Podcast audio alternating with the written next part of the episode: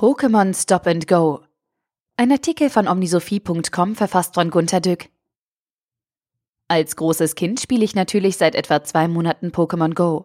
Es ist so aufregend, das erste Taubsi zu erlegen. Dafür gibt es beim ersten Mal 500 Erfahrungspunkte. Die Freude legt sich dann, wenn diese Taubsis überall sind und man doch auch einmal andere Arten fangen möchte.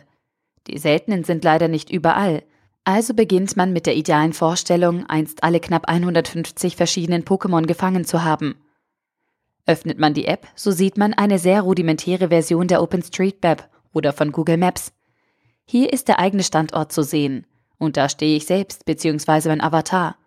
Ich sehe auf der Karte die Kampfarenen, die Pokestops und vielleicht auch einfangbare Pokémons in meiner Nähe. An den Pokestops bekommt man kostenlose Bälle oder so eine Art Kapsel, mit denen man die Pokémons abwerfen muss. Wenn man gut trifft, eventuell muss man öfter treffen, wenn die Pokémons stark sind, verschwindet das Pokémon in der Kapsel, die es getroffen hat. Dann gehört das Pokémon mir. Ich darf bis zu 250 Pokémons besitzen. Irgendwann hat man lausig viele Taubsis und Raupis. Dann schickt man sie irgendwann zum Professor und bekommt dafür eine kleine Belohnung. Man hat auch einen Brüter, mit dem man Eier ausbrüten kann. Die Eier bekommt man eher seltener auch an den Pokestops. Aus ihnen schlüpfen Pokémons, auch oft seltene. Brüten bedeutet, dass man mit dem Smartphone einige Kilometer zu Fuß gehen muss. Dann schlüpft eines aus. Heute war es bei mir soweit. Ich hoffte auf ein ganz neues Pokémon, das ich noch nicht habe. Aber es schlüpfte ein Taubsi. Da möchte man manchmal das Smartphone wegwerfen. So, das war eine grobe Vorstellung. Wer gut spielen will, muss also möglichst oft zu Pokestops, um Bälle, Eier und Wiederbeleber gegen im Kampf bewusstlos gewordene Pokémons zu bekommen, wenn sie in der Arena boxen. Man muss lange herumlaufen, um seltene Pokémons zu finden, und zum Brüten muss man auch laufen, allerdings egal wohin. Laufen, laufen, laufen. Viele Leute finden die Regeln albern. Bälle sammeln, wie niedlich. Ich versuche es ihnen einfach zu erklären. Militärisch, dann blicken sie es gleich. Interessant, oder? Die Bälle sind nämlich so etwas wie Munition von Gewehren, mit denen man die Pokémons abschießt. Es heißt fängt. In den Arenen boxen sie, sie vernichten sich eben. Ich meine, es ist wie ein Ballerspiel, aber die Geschichte ist lieb, es gibt kein Blut. Daher regt sich niemand auf, obwohl es doch irgendwie wie sonst ist. Wenn man die Pokémons zum Professor in Pflege schickt, so ist das eine nette Beschreibung für das Löschen. Aber die ist lieb. Alles ist lieb an diesem Spiel. Aber die Leute regen sich jetzt wieder auf. Es ist zwar kein Ego-Shooter, aber pfui, die Kinder verbringen so viel Zeit damit.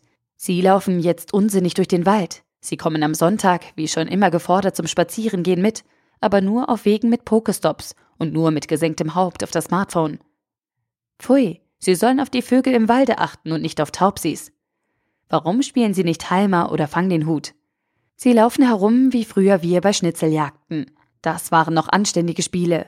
Und die heutigen Nicht-Kinder meckern und meckern. Eigentlich immer. Oh, ich habe wichtige Beobachtungen gemacht. Das Spiel braucht dauerhaft die Map, dann das Bewegen meines Avatars auf der Karte, immer GPS, damit die Pokémons in der Nähe angezeigt werden können und immer eine Internetverbindung, über die in der Cloud registriert wird, welche Goodies ich am Pokestop bekam und welche Pokémons ich fing. Dadurch wird so ein modernes Smartphone das erste Mal so richtig heftig benutzt. Es läuft heiß und nach kurzer Pokémon-Jagd, zwei Stunden, ist der Akku leer. Schlimm?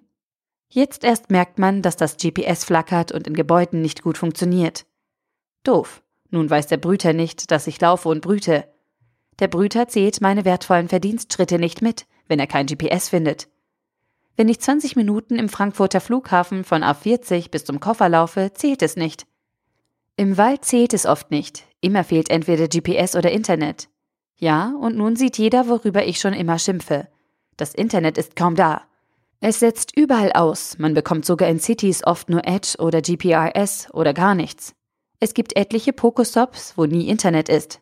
Pech, die sind so gut wie nicht da. Ich will sagen, wenn wir demnächst medizinische Überwachung per Smartphone und E-Health bekommen, wird es genauso lausig performen wie jetzt das Pokémon Stop and Go. Es ist zum Haare raufen. Ja, und dann möchte ich auf die Feinheit hinweisen, dass die Pokestops hauptsächlich genau an den Sehenswürdigkeiten hierzulande zu finden sind. Weil die Firma Niantic dafür weltweit die Geokoordinaten hat, wegen eines früheren Geospiels. An jedem Denkmal, an Kirchen oder Museen sind welche. Diese Sehenswürdigkeiten sind jeweils nett abgebildet auf einer Infotafel zu sehen, die man antippen muss, um Bälle und Eier zu bekommen.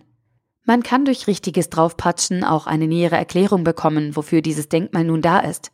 Das bringt mich auf eine wichtige Idee, deretwegen ich eigentlich hier schreibe. Können wir das nicht abwandeln und kleine Schulübungen auf die Tafeln drucken? Vokabeln abfragen? Kleine Mathe-Specials? Wissensfragen zu der Umgebung hier? Wir könnten die Multiple-Choice-Fragen des Medizinerphysikums an Pokestops stellen. Dann werden die Ärzte besser. Bestimmt.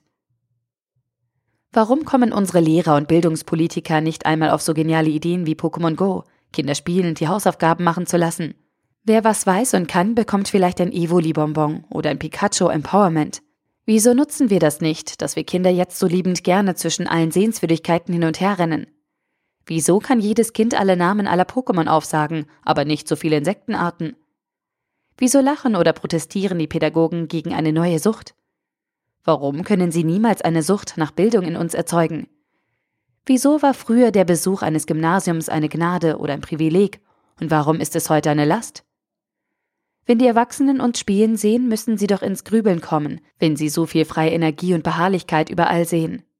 Was wäre, wenn wir Bildung interessant machen würden ich weiß schon, was Sie sagen. Man muss es sich hart erarbeiten. Medizin muss bitter schmecken. Ohne Überwindung von Schweinehunden geht nichts. Wenn Übungen auf den Schultafeln stehen, hören die Kids sofort auf. Sie hassen Aufgaben jeder Art. Da denke ich, sie verstehen uns Kinder nicht. Der Artikel wurde gesprochen von Priya, Vorleserin bei Narando.